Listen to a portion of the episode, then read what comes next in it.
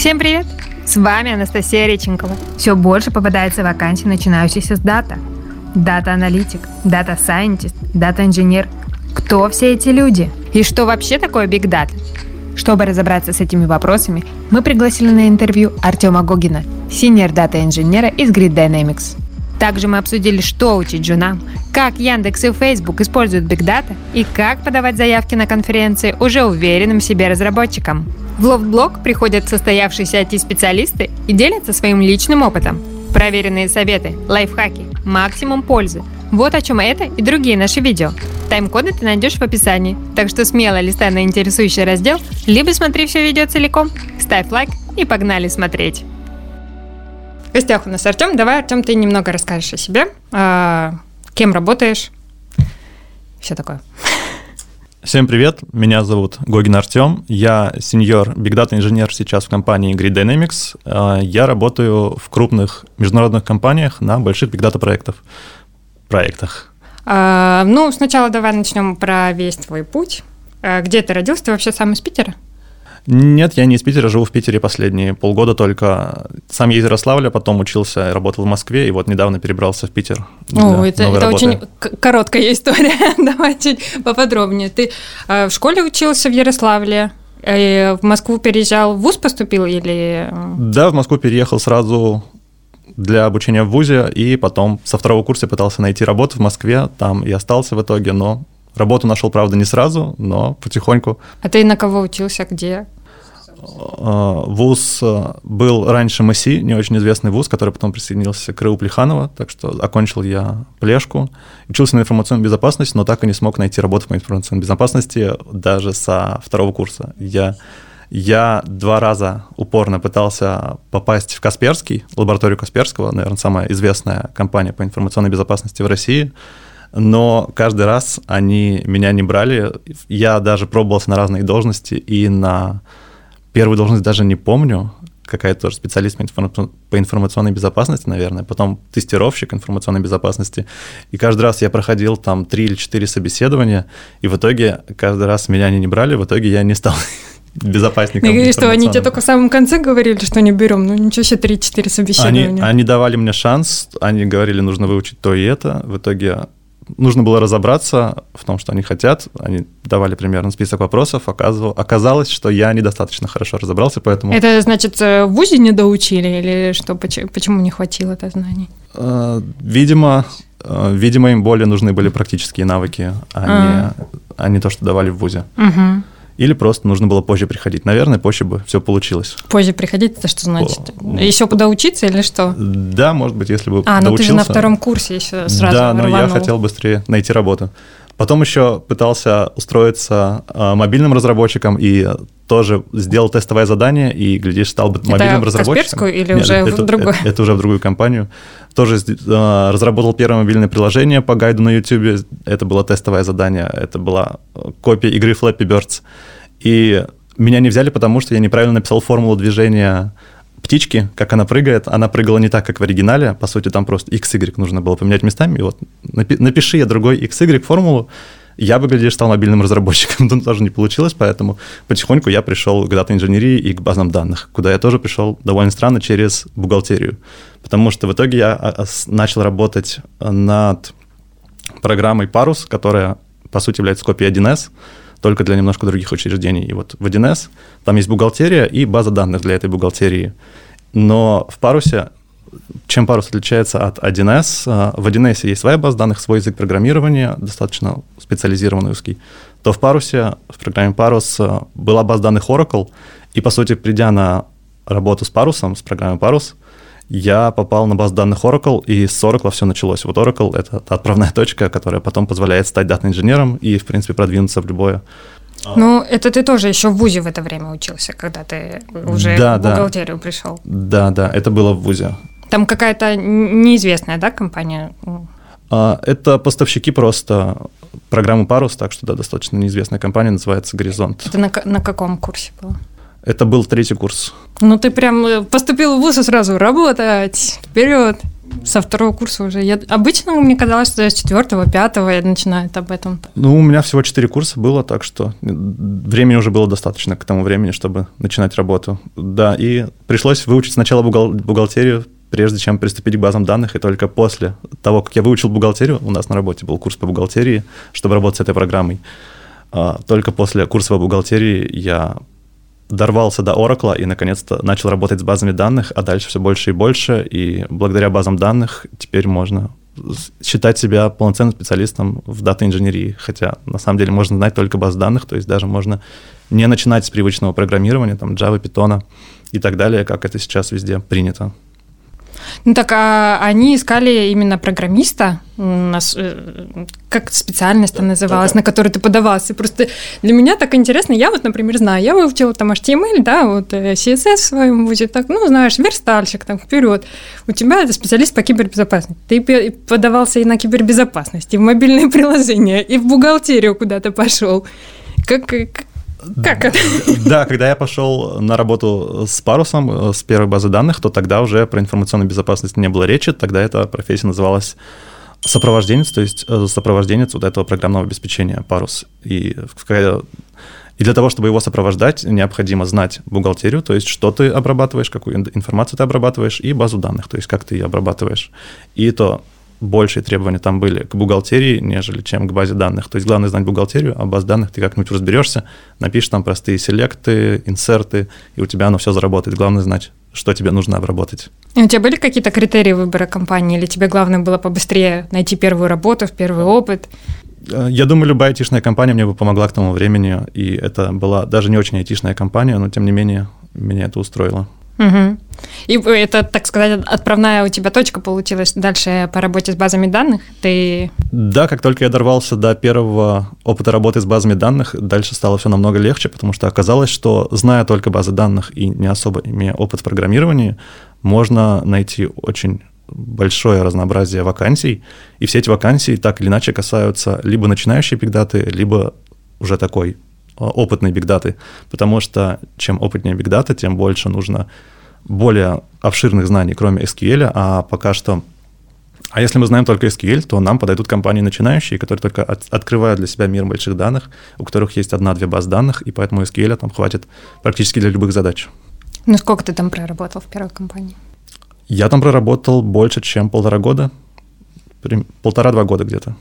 И потом куда ушел? Дальше я ушел в Мегафон, и в Мегафоне на собеседовании все, что с меня спросили, это опять же база данных. Просто напиши пару селектов, покажи, как достать эти данные, покажи, как достать эти данные.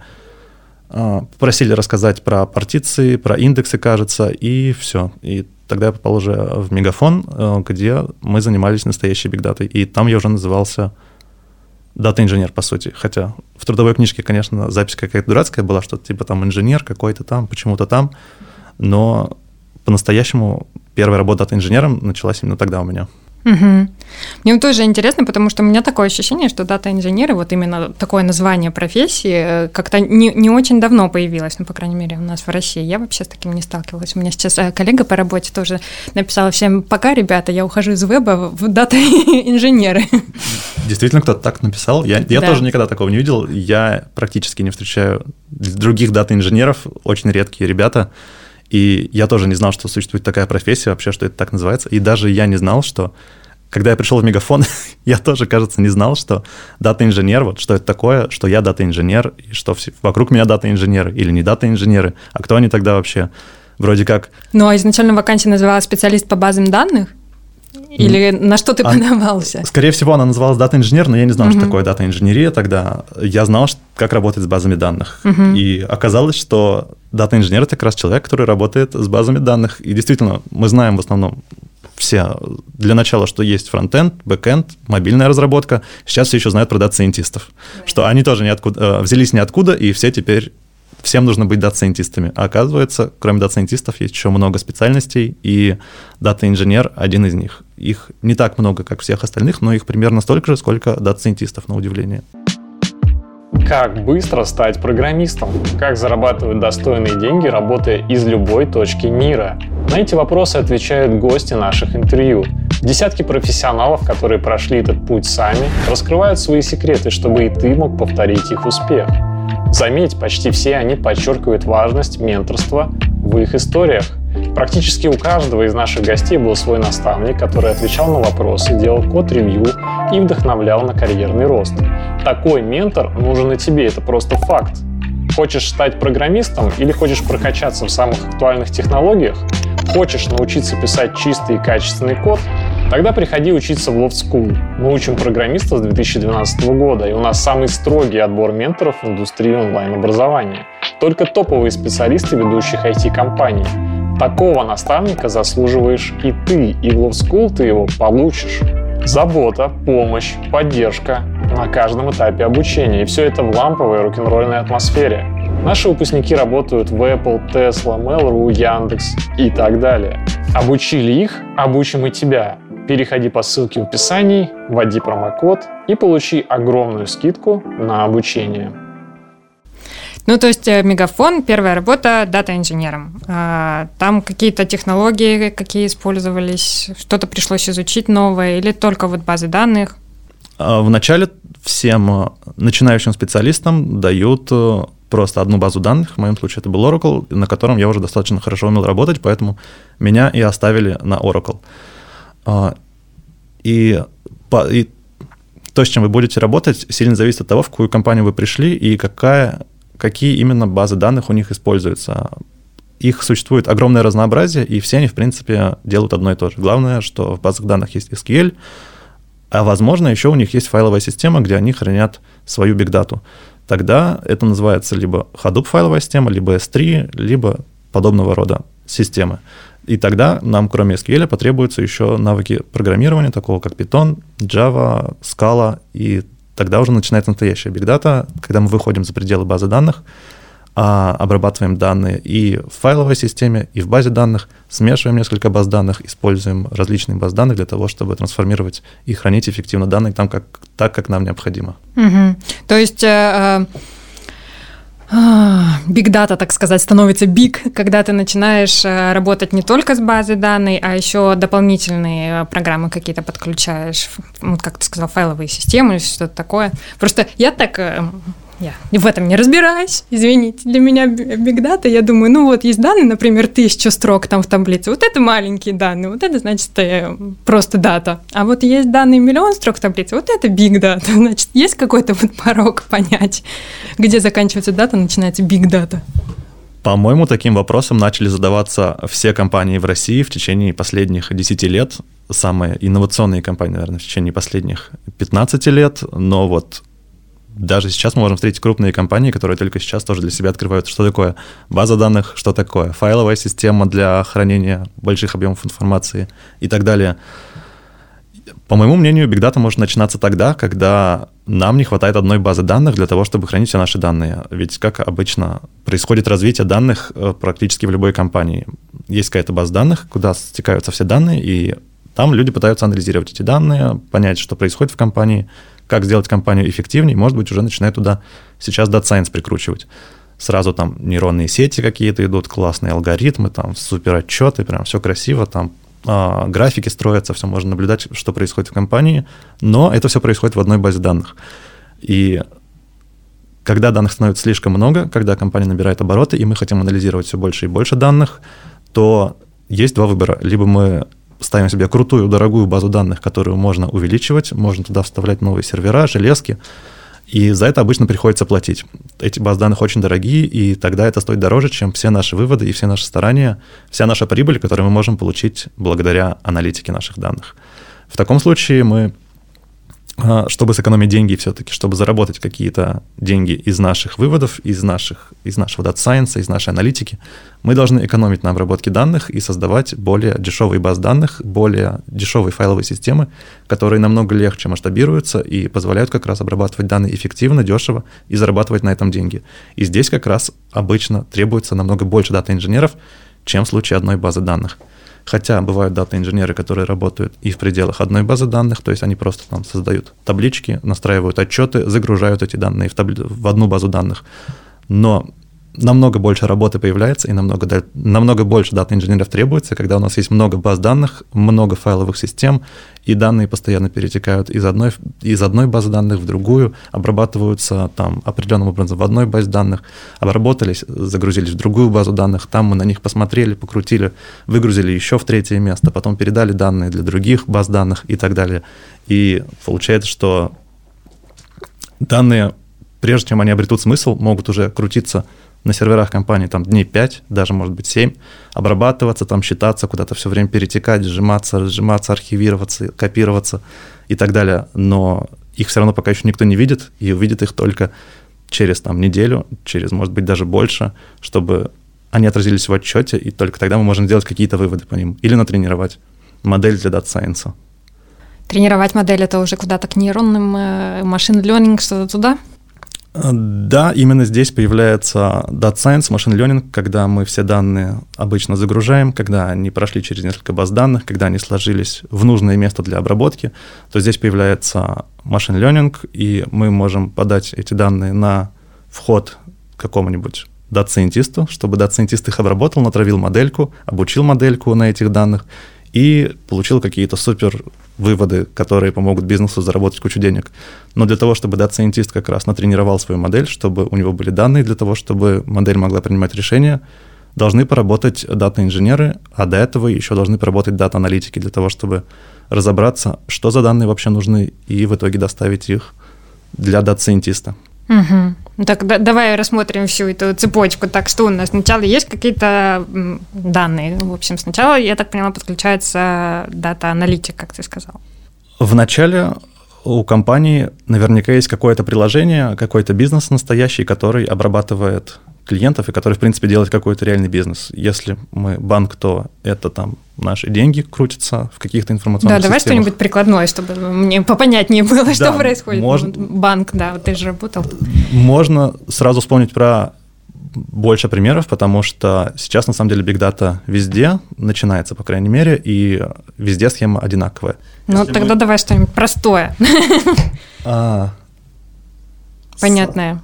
Я думаю, они все понятны. Да, банк достаточно просто для обработки, э, для представления. Для понимания. Для понимания Data Science, потому что сейчас Data Science в банках везде. Окей, давай остановимся на банке, хотя можем держать в голове, что то же самое делает и Пятерочка, и Мегафон, и YouTube, и все остальные ребята.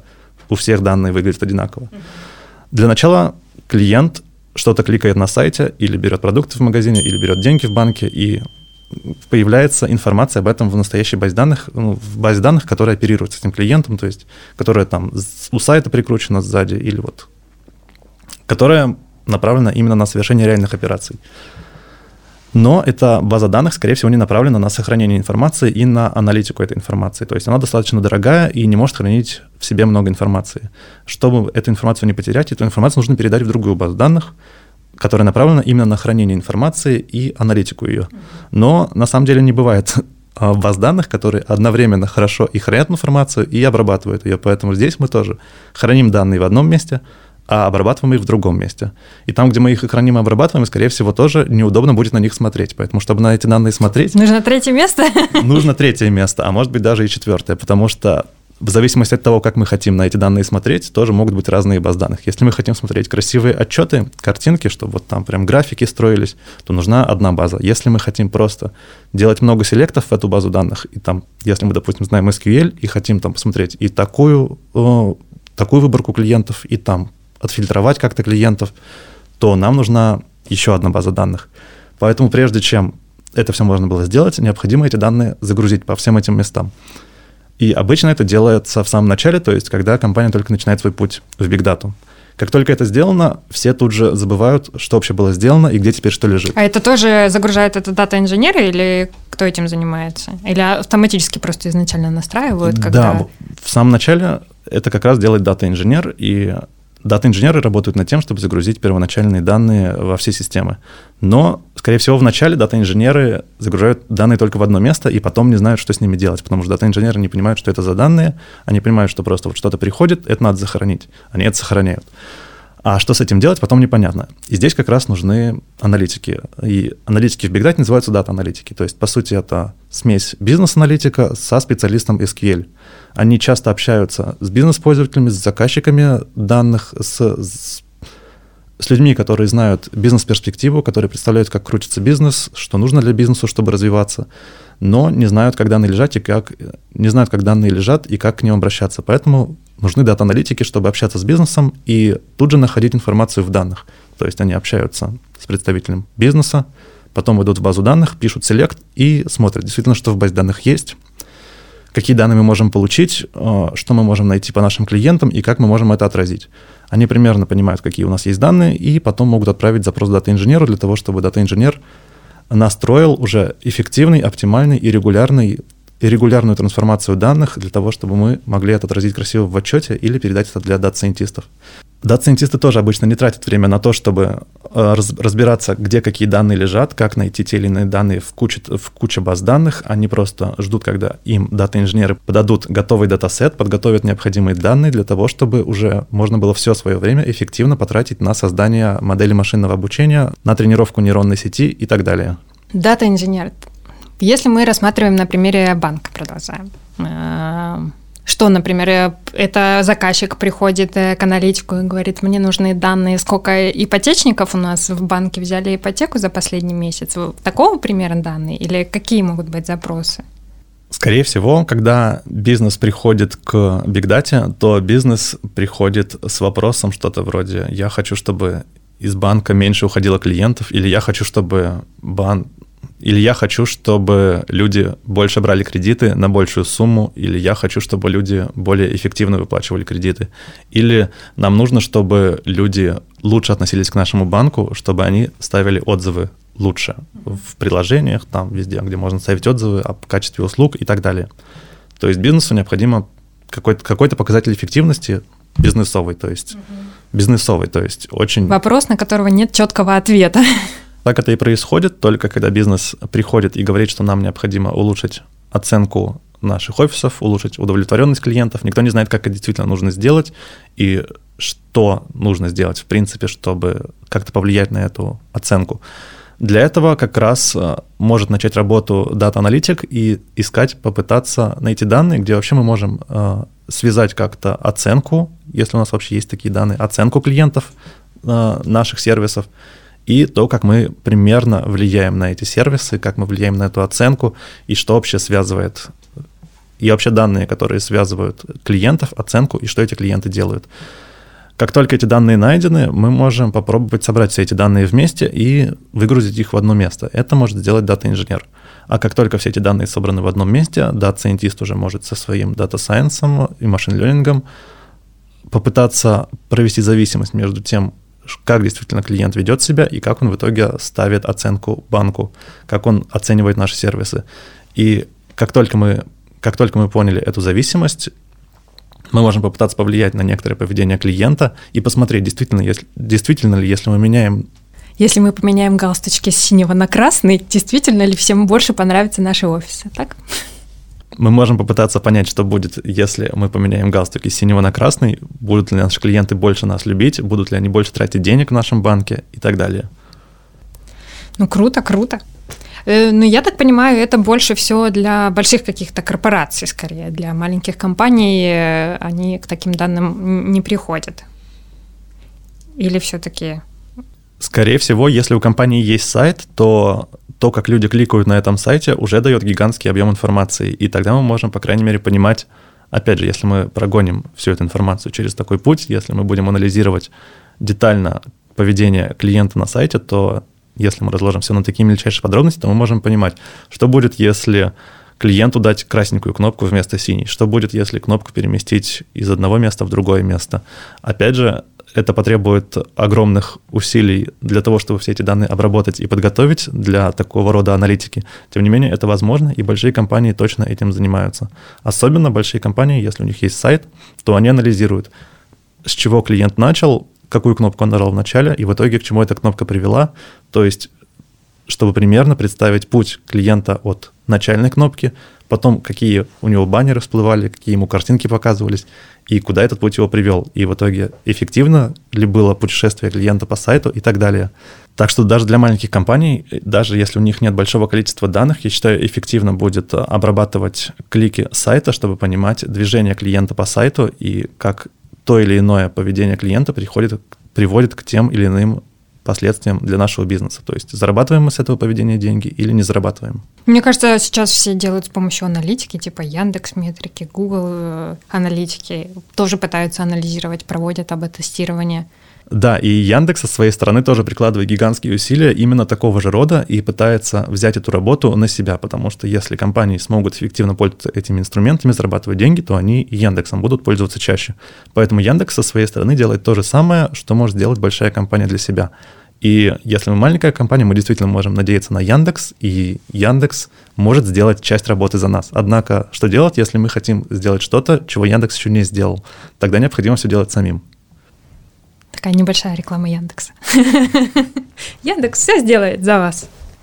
Кстати, про Яндекс. Как раз сейчас э, все рекламные платформы соревнуются в том, насколько они круче реализуют свою бигдату, свои системы искусственного интеллекта. И именно все платформы для рекламы стараются сделать намного лучшие алгоритмы для того, чтобы реклама показывалась эффективно и больше приносила денег рекламодателям. Например, Facebook славится своим искусственным интеллектом и минимум входными данными. То есть в Фейсбуке можно выбрать минимум входной информации для рекламы, и Facebook сам поймет, кому эта реклама будет более эффективна, кому менее эффективна, если у нас есть большие объемы для рекламы. То есть Facebook будет показывать рекламу определенным людям всем подряд, но запоминать, кому именно он показывает. И если какие-то люди на рекламу кликают больше, то Facebook благодаря аналитике входных данных выберет, какие люди лучше кликают на рекламу, а какие люди рекламу игнорируют. И в дальнейшем будет показывать рекламу только тем, кто хорошо кликает на, на эту рекламу или пользователям, похожим на тех пользователей, которые кликали раньше. В итоге Facebook сам за нас реализует всю эту аналитику и показывает рекламу только самым горячим пользователям, которые принесут больше всего денег для рекламодателей. Это и есть самый настоящий big data, где тоже работали в свое время дата-аналитики, дата-инженеры и дата-сайентисты. Это, эти данные также собираются, прогоняются через множество баз данных в Фейсбуке. В итоге работает искусственный интеллект, и искусственный интеллект дает ответ, кому в следующий раз показать рекламу. Это мы э, пытались прорекламировать Яндекс, но рассказали про Facebook, да? И про их модную систему. Так, ну я еще хотела тебя спросить про обычный рабочий день, потому что, ну, для себя я как бы понимаю, у меня вот э, есть спринт, есть задачи, приходишь, открываешь задачи, вот картинка от дизайнера, ну и вперед погнал писать код. У тебя как где вы ведете задачи? Кто вам ставит задачи? Есть ли спринты? На самом деле у нас тоже есть спринты, все то же самое, открываешь, у тебя там просто таски, и ты просто берешь, читаешь, что нужно сделать, и потихоньку ковыряешь то, что нужно сделать. Но конкретные задачи сильно зависят от э, компании, в которой ты работаешь, и какая инфраструктура есть у этой компании, а главное, большая эта компания или маленькая. Если эта компания маленькая, то, скорее всего, ты будешь работать за всех, и за дата-аналитика, и за дата-инженера, и за дата-сайентиста. Причем маленькая, я не говорю, что там работает, не знаю, 200 человек, например. В этой компании могут работать и 10 тысяч человек. Главное, что там может быть отдел бигдаты всего лишь один, и в этом отделе бигдаты есть человек 20, и получается, что 20 человек делают все вместе сразу. Они не скорее всего, 20 человек не разделят роли хорошо между собой, чтобы все могли заниматься специфической активностью. Поэтому все занимаются всем по чуть-чуть. Поэтому если мы работаем э, в компании, которая только начинает свой путь Big Data, то, скорее всего, мы будем заниматься и тем, что мы анализируем данные, то есть мы ковыряем SQL, смотрим, где какие данные находятся в базах данных, как их достать, что там вообще за данные, это те данные, что нам нужны или нет. Если же компания побольше, то это работа дата-аналитика. И как только эта работа сделана, то в дело вступает как раз дата-инженерия. И если мы в большой компании, то мы начинаем с этого момента, в маленькой мы просто продолжаем выполнять эту работу. Как только мы проанализировали данные и поняли, откуда что достать, мы начинаем это обрабатывать и пишем какой-нибудь эффективный запрос или делаем приложение, которое эффективно обрабатывает данные. Приложения эти тоже есть и на SQL, и на Java, и на Scala, и на Python, в зависимости от фреймворков и инструментов, которые, опять же, есть в компании. Как только мы это приложение написали, мы должны это приложение поставить на расписание и убедиться, что оно будет запускаться теперь каждый день, очень часто это делается, что приложение запускается, например, в 2 ночи, то есть оно читает все данные, которые произошли за день, и загружает их, распихивает в нужные базы данных, готовит аналитику по этим данным, готовит отчеты. И это происходит само каждый день. И задача дата-инженера — подготовить такие приложения, которые все это делают автоматически. Как только это сделано, опять же, наступает роль дата-сайентиста, или в маленькой компании продолжает это делать все один и тот же человек. Теперь нужно анализировать эти отчеты, возможно, разработать модель машинного обучения, обучить эту модель, и также модель поставить на регулярное расписание, чтобы она работала где-то рядом с этими данными, с обработкой этих данных и их аналитикой. Так, значит, фреймворки у вас тоже там есть, да? Ужас какой, я надеялась, может быть, мне в дату пойти, чтобы избавиться от этих фреймворков. Но нет, там тоже. Они меня ждут. Фреймворки сейчас все, и сейчас даже очень популярны разговоры, что искусственный интеллект вот-вот должен заменить разработчика. Да, и по сути, это будет тем же самым фреймворком. Я жду не дождусь, когда наступит это время, когда фреймворки э, настолько разовьются, что станут, по сути, искусственным интеллектом. Но, кстати, в Big Data уже можно считать, что есть что-то подобное, потому что в Big Data есть два вида распространенных инструментов, которыми пользуются все.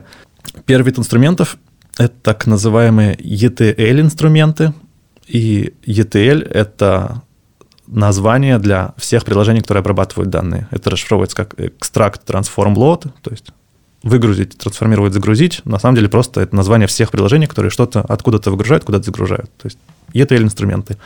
И у этих ETL-инструментов есть графический интерфейс, где можно нарисовать квадратики и стрелочки, и эти квадратики и стрелочки сами сгенерируют SQL-код. То есть квадратики представляют табличку, стрелочка представляет, как данные перетекают. Ты рисуешь квадратики стрелочки, бам, у тебя появляется SQL, который этот же ETL-инструмент может регулярно запускать, смотреть, выполнился или нет, перезапускать и так далее. Чем не искусственный интеллект, если мы просто рисуем стрелочки, а он сам за нас все спрограммировал. И такое существует уже давно, и многие от этого сейчас отходят, потому что этот код генерируется не слишком хорошо, не настолько хорошо, как мы и хотим. То же самое, я уверен, будет с искусственным интеллектом, который будет писать код. Код будет написан, но он не будет нас устраивать в большинстве случаев. Э, здесь появляется второй фреймворк, второй вид фреймворков, который нужно уже писать кодом, именно питоном, скалой, Java и так далее. На этом фреймворке, пример такого фреймворка — это Spark, и на таком фреймворке мы пишем уже осмысленный код, похожий на обычный код из программирования, но, но этот код тоже прощает нам очень много ошибок. Например, мы можем написать, что мы трансформируем одну табличку в другую, потом присоединяем еще одну табличку, фильтруем как-то табличку, получаем в итоге четвертую табличку, но мы можем написать это неэффективно, и сам фреймворк разберется, как переставить местами все наши операции, как сделать это, чтобы было эффективно, чтобы сильно не нагружать базу данных, и в итоге перепишет наш, наш код за нас, и все это интерпретирует в лучшем виде лучше, чем мы это сами знали. А мы можем даже не подозревать, что мы что-то делаем неправильно, что наши запросы неэффективные. Тем не менее, фреймворк все сделает за нас и обработает данные лучше, чем даже мы это пишем сами тоже, чем не искусственный интеллект. В теории так все классно звучит, конечно, но когда на практике у тебя появляется один фреймворк за другим фреймворком, этот обновляется, тот переписывается, теперь надо писать не так, а вот так, немножечко становится грустно. Я, например, уже не успеваю за всеми этими технологиями. У тебя нет такой, такого, что ты пока еще у нас на, на, на самой передовой, так сказать, разработке с последними технологиями, да? Uh, у нас есть другая проблема мы, дата-инженер, работаем с базами данных, а баз данных являет, а баз данных существует огромное множество. И в России, например, базы данных принято покупать и ставить себе сервер в своем здании. Но сейчас очень популярны облака, облачные вычисления, и что делают облака? Они предлагают базу купить не себе, в кабинет поставить, а сделать ее облачную. То есть мы просто заходим в интерфейс, говорим, нам нужна база данных Oracle, или не Oracle, любая другая, и у нас появляется база данных, уже готовая, настроенная, где-то далеко, про которую мы даже не знаем, где она стоит, но мы просто платим деньги за то, что нам дают IP-адрес, где будет стоять наша база данных. И все, мы подключаемся по этому IP-адресу, база данных у нас там готова. И зачастую эти облачные средства предлагают совсем не те базы данных, которые мы можем купить в России, и которые все покупают в России. Так что в России так случается, что для себя покупают одни базы данных, а за рубежом, например, более распространены облачные сервисы, то есть люди вместо того, чтобы ставить свои сервера, покупают, арендуют баз данных, и когда они эти базы данных арендуют, Опять же, на выбор у нас есть еще большее множество, какие базы данных можно арендовать. Самые популярные это амазоновские облака, майкрософтовские и гугловские. И у всех этих облаков собственные базы данных для любого сервиса, и сервисов там просто под 200 штук и больше – что в одном, что в другом, все они разные, но все примерно делают одно и то же. И если ты пришел из компании, где пользовались амазоновскими облаками, в компанию, где пользуются майкрософтовскими облаками, ты не знаешь вообще ни одну базу данных, ты примерно представляешь, что происходит, но ты не можешь даже понять название баз, название вообще процесса, что происходит, потому что все называется по-другому, примерно делать то же самое, но со своими особенностями. В итоге ты должен учить не только фреймворки, не только инструменты, как подключаться к этим базам данных, но еще и сами баз данных учить постоянно, разбираться, что какой предваритель выпустил, что где выгоднее, кто сейчас покупает что, что, что модное, что уже не очень модное, где эффективность лучше, где алгоритмы работают лучше, где поддерживается совместимость и так далее. Так что в плане горизонтального развития здесь горизонт просто огромный. Я думаю, ничуть не меньше, чем в других областях. Угу. А в плане вертикального у вас есть junior, middle, senior? Да, есть джуниоры, медлы, сеньоры, которые далее становятся, скорее всего, архитекторами, то есть как раз людьми, которые придумывают, какую базу данных купить для фирмы, как организовать процессы и так далее. Это в рамках именно дата-инженера идет сначала junior дата-инженер, middle дата-инженер или там в начале дата-программист, который объединяет в себе все. Потом специализацию выбираешь, я так понимаю, одну из трех если, ну, растет компания, как ты говорил, а дальше потом ты из дата-инженера э, кем становишься? Senior дата-инженер. У тебя еще два дата-инженера, так сказать, э, в подчинении. После senior дата-инженера куда дальше? Да, все правильно, есть должности. Так называются junior дата инженер, middle дата инженер, senior дата инженер. Если мы говорим про американские компании или американоподобные, то там уже и став дата-инженер или лид дата-инженер и так далее. В общем, все приставки, которые для обычного инженера подходят, для софтвера инженера. В России все джуниор должности, скорее всего, будут одинаковые, потому что для джуниора здесь нужно знать только SQL, скорее всего, хотя некоторые компании могут также попросить всякие языки программирования знать на каком-то уровне более или менее, хотя на самом деле это не обязательно, и уровень может быть самый базовый, потому что основная логика, основной основные усилия будут, будут направлены на SQL. А математику не нужно знать? Достаточно SQL? Да, в отличие от дата-сайентистов, я думаю, что здесь можно математику совсем не знать. Она вся математика отходит для дата-сайентистов как раз. И если нужна математика, мы сразу обращаемся к дата-сайентисту. Только если мы работаем на должности, которая совмещает все это вместе, тогда с нас могут спросить и математику тоже. Угу. А то да, я когда изучала информацию про э, data профессии, скажем так, там сразу нужна математика, нужна база математики. Я думаю, ну вот, ну все. Настя, тебе никогда не быть дата-инженером. У меня такие же проблемы с data science ом. Если э, я бы захотел перейти в data science, то первое требование для меня — это сразу математика. И поэтому я не становлюсь дата-сайентистом. Тем не менее, я с ними постоянно работаю, понимаю, что они делают, мы с ними делаем вместе проекты, но я не могу руками выполнять то, что делают они. Угу. Ну, мы уже начали про джунов говорить, то, что им нужен SQL для начала. Какие-то еще требования есть? Чтобы найти первую работу. Вот какой я, например, хочу из фронтенда уйти. Надоело мне. Все. Э, в дата-инженер. Что мне надо подтянуть? Если мы знаем хотя бы SQL, базовый до уровня джойнов, то есть мы просто понимаем, какие есть джойны, и в SQL, как эти джойны нужно применять, то мы уже сможем найти первую работу для дата-инженера точно. Однако некоторые компании наверняка захотят знания какого-то языка программирования и понимания структур данных, то есть там массивы, что такое массивы, что такое деревья, хотя на самом деле в работе это практически практически не придется использовать, может быть, один раз в год.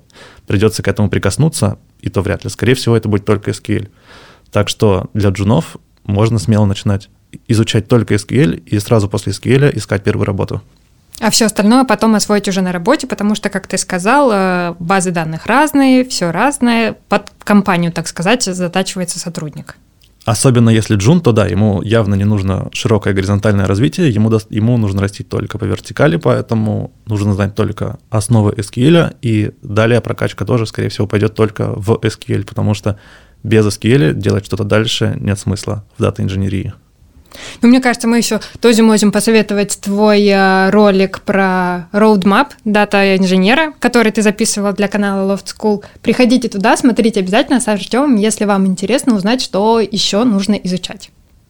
А у тебя должность не руководителя, мне казалось, что у тебя ну, в каком-то на какой-то конференции было указано, что ты руководитель э, дата отдела дата-инженерии или что-то В Сбербанке должности сеньор дата-инженеров называются руководитель направления. Так что в Сбербанке официально я был руководителем направления. Классное название, но там так называют всех сеньорных разработчиков. Там либо главный инженер, либо следующий — это руководитель направления. И там сейчас огромное количество руководителей направления, инженеров именно. Поэтому а руководители, они кем-то руководят или просто это так называется должность? А, бывает по-разному. Сейчас очень модно. А, сейчас у больших компаний необходимость оставлять и продолжать развитие высококлассных специалистов, но в России было принято, что высококласс... высокооплачиваемыми могут быть только менеджеры и руководители. Поэтому у Сбербанка, например, до сих пор осталась такая система, что если ты просто хороший специалист на большой зарплате, то ты обязательно должен называться руководителем. Не может инженер быть угу. хорошо оплачиваемым. Поэтому все, кто получают там э, хорошие деньги, называются обычно руководителями. Ну, то есть э, у тебя не было какого-то отдела в подчинении, где тебе приходилось раздавать задачи, пришпоривать по срокам и кого-то увольнять? Нет, я оставался инженером просто. Тоже хочу называться руководителем фронтендера. Хотя я была в компании, поддерживала сайт, э, я была одним человеком, который этим занимается. Могла называть себя как хочу, руководителем из одного человека. В Сбербанке даже исполнительные директоры есть инженеры. То есть даже директором Сбербанка можно быть, будучи программистом. То есть надо просто зарплату побольше, и тогда ты сразу исполнительный директор. Думаю, да, возможно. Ну, раз мы уже начали говорить про Сбербанк, э, ты упоминал, что работал в Мегафоне, сейчас я знаю, ты в Grid Dynamics. Ну, как там тебе работает, зовешь? Да, Grid Dynamics классная компания. У нас есть много проектов для иностранных заказчиков. Есть возможность поработать не только над российскими проектами, но и познакомиться с тем, как проекты реализованы за рубежом, именно в компаниях США в основном. Так что я приглашаю, готов сделать э, рефералку нашим зрителям. Присылайте, пожалуйста, свои заявки, свои заявки, резюме, и я вас обязательно приглашу на интервью. А у вас есть какая-нибудь стажировка, а, обучение для дата-инженеров компании? Да, у нас компания довольно активно развивает бигдату, и есть даже интерновские интерновские программы для дата-инженеров. Также мы принимаем и джуниоров, и мидлов, и сеньоров, и даже больше, чем сеньоров. Это и стафы, и архитекторы, так что вакансии найдутся для всех. Готов вас пригласить. Отлично, я думаю, нашим зрителям будет полезно. А, мы говорили про требования, все время забываю спросить про зарплаты. Есть какая-то вилка для джунов, мидлов, сеньоров или просто общая? Да, сначала все все требуют, требуют, про зарплату ничего не говорят. Зарплата, я думаю, примерно такая же, как и у остальных разработчиков таких же уровней, junior, middle, senior. То есть в Москве, например, джунам обычно предлагают 40-50 тысяч, я думаю, хотя недавно видел от Сбербанка приглашение на интернатуру, на обучение оплачиваемое, и там, кажется, 60 или даже 65 предлагали, по-моему, просто конфетка, когда ты приходишь, для тебя подготовлен план обучения, и тебе еще и деньги платят. Могут себе позволить, конечно, такие компании. Хорошая реклама Сбербанка получается, правда. Я в Сбербанке уже не работаю, и мы с ними не договорились. Это я просто видел такую вакансию в интернете. Может быть, она mm-hmm. даже не настоящая, может быть, это уже закрыто. Так что не реклама Сбербанка. Ну, понятно, примерно на 40-50 ориентируется для женам, а остальные? А, вначале, я думаю, да, но и тут тоже есть нюанс, потому что все, чем отличается более или менее обученный дата-инженер, это знание SQL. Поэтому, возможно, прежде чем пойти на работу первую на 40 тысяч, стоит выучить SQL до хорошего уровня, и если у нас есть SQL хорошего уровня, то мы можем претендовать на 100 тысяч и более. И единственная разница — это, опять же, насколько хорошо мы владеем SQL. А SQL достаточно я думаю, несложно выучить в домашних условиях, если потратить достаточное количество времени. Он не такой обширный, как другие языки программирования, как Java или Python, например. А, инструмент SQL довольно ограниченный, поэтому можно его выучить самостоятельно, и как это сделать, я тоже описываю в своем родмапе дата-инженера, поэтому обращайте внимание, и вы сможете сразу увеличить вилку своей зарплаты, просто потратив время на самообучение дома. Ну, мне кажется, отличная реклама твоего roadmap а. Еще раз посмотрите его. Если не найдете ссылку, пишите мне лично. А я еще хотела спросить, есть ли у вас а, в отделе data девушки? Так складывается, что дата-инженеры почти всегда мужчины, но девушки тоже встречаются, я думаю, процентов 20 есть девушек. Однако дата-аналитики и дата-сайентисты здесь совсем по-другому распределяются. И дата-сайентистов, я думаю, 50 на 50, мальчиков и девочек, а дата-аналитики... Даже 50 на 50? Мне кажется, так много, ничего себе. Да, мне кажется, даты, ну, мне кажется, 50 на 50, а в зарубежных компаниях, возможно, даже больше, больше девушек дата-сайентистов, чем... Э, Это потому, что у них хорошо с математикой, интересно? Я, я думаю, там, да, всех, у всех хорошая школа математики. А если мы говорим про дата-аналитиков, то тут сильный перевес в сторону девушек. И дата-аналитиков, я думаю, процентов 60 девушек и 40 мальчиков. Ну, отлично, слушай, я думала, что цифры будут гораздо меньше. Что, все мальчики? Да, почему-то мне казалось, что с данными работают одни мальчики. Наверное, потому что представляются администраторы базы данных, которые там сидят, ковыряются, что-то... Проводочки вставляют. серверы там содержат, вот это все. На самом деле дата-инженеры не связаны с администрированием, и не все дата-инженеры хорошо знают администрирование, поэтому дата-инженеры тоже могут ничего не понимать, как там этот сервер устроен, почему там база работает, не работает. Главное до SQL дорваться. Отлично. Еще тоже хотела тебя спросить, вот мы про работу твою поговорили, но я также знаю, что ты и вне работе развил активную деятельность, ты и на конференциях выступал, и статьи писал, даже был преподавателем. У меня вопрос, зачем? Тебе что, дома не сидится? Сериальчики не смотрятся? Преподавание, курсы, выступления на конференциях и так далее – отличный, я считаю, способ развить свой кругозор и сравнить свои знания со знаниями окружающих. И особенно это помогает Особенно это помогает упаковать свои знания в тот вид, который будет понятен окружающим и понять вообще, что именно в твоей работе уникально, что ценно, а что не очень ценно. Это довольно неплохо может помочь на собеседованиях. Бывало такое, что на собеседованиях мне уже говорили, что вот мы у тебя видели в интернете вот это, вот это, а расскажи, что ты там сделал, что ты там сделал. Так что собеседования такие проходили намного легче. А тебе за это не платят?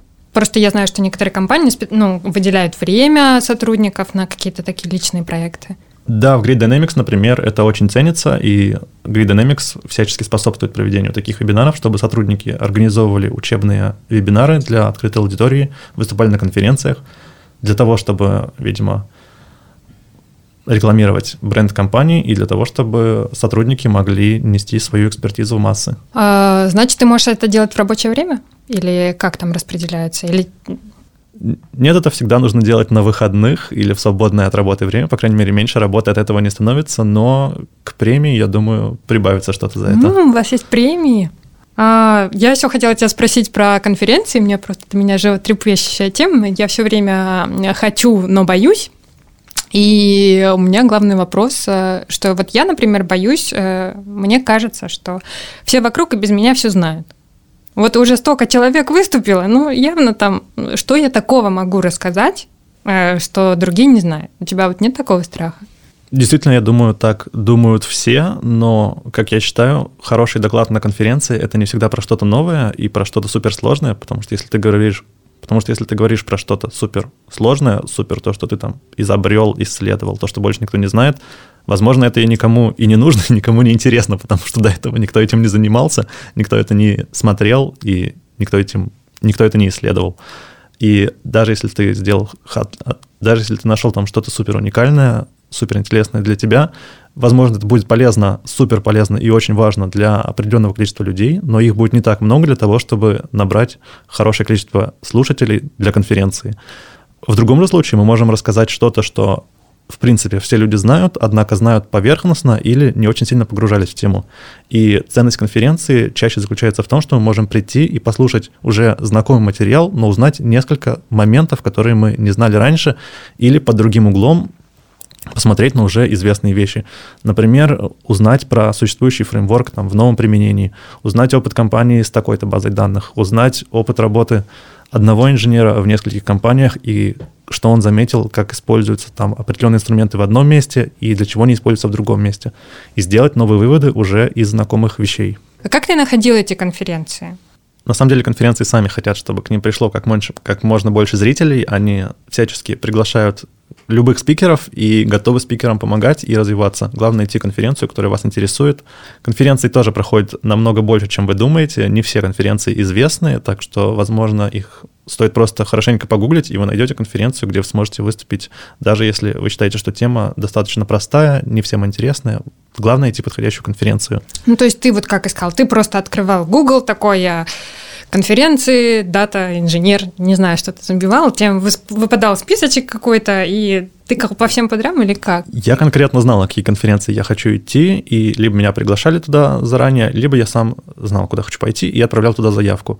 На все конференции зачастую нужно отправить заявку и расписать просто идею, чего вы хотите рассказать, или даже можно просто расписать, что вы умеете, а организаторы сами помогут вам с темой и спросят, что им интересно. То есть на любой конференции практически можете написать, я умею то-то, то-то, то-то, я делал раз, два, три, с вами связывается организатор и говорит, а сможешь рассказать вот про это? А мы хотим вот про это услышать. Ты это знаешь? И ты говоришь, например, я знаю вот это, но не очень, я тут работал чуть-чуть. Они тебе говорят, а давай ты познакомишься с этим, потестируешь и сделаешь какую-то нам краткую, и сделаешь нам какой-то краткий доклад на эту тему. Опять же, даже если вы не знаете, как создать именно хорошую презентацию, как сделать красивый рассказ, то организаторы и в этом вам, скорее всего, помогут. То есть вы просто говорите, что я хочу рассказать вот это, я делал вот так вот, нашел вот это. А дальше, как это все красиво подать, упаковать, вам помогут, опять же, организаторы, потому что в их интересах сделать красивый рассказ на интересные темы, и они здесь всячески вам помогут и поучаствуют в этом. Ну, классно. Это значит, что это или твои э, конференции такие классные, что помогают, или ты думаешь, они все такие? что ты просто пишешь, что ты можешь, а все делает за себя, считай. Ну, почти. Ну, а, для я... меня это так звучит. Я думаю, главное хорошо себя прорекламировать, заинтересовать любого человека. Ну, у тебя же, наверное, к тому моменту уже у тебя уже были э, вебинары какие-то, статьи что ты э, не просто... Я уже знал, как упаковывать свою информацию как преподносить то, что я делаю, красиво и интересно, по крайней мере, для организаторов и для авторов конференции. Ну да, то есть ты когда подавал заявку, ты упоминал, что вот у меня уже были там какие-то работы, нет, на самом деле я это даже не упоминал, но я знал, какие интересные моменты описать из того, что я делаю, чтобы заинтересовать организаторов. И когда организаторы потом связываются, они же не супер эксперты, которые знают вообще все от и до, знают все IT, про все специальности, про все базы данных, про все языки. Нет, там работают такие же простые люди, они читают ваш они читают вашу заявку, смотрят, это интересно или это неинтересно. Так что если это интересно, они связываются и говорят, а расскажи еще про это, а тут сможешь рассказать, а может быть ты знаешь вот это и так далее. Супер. Ну все, прям вдохновил, надо, надо идти, мониторить.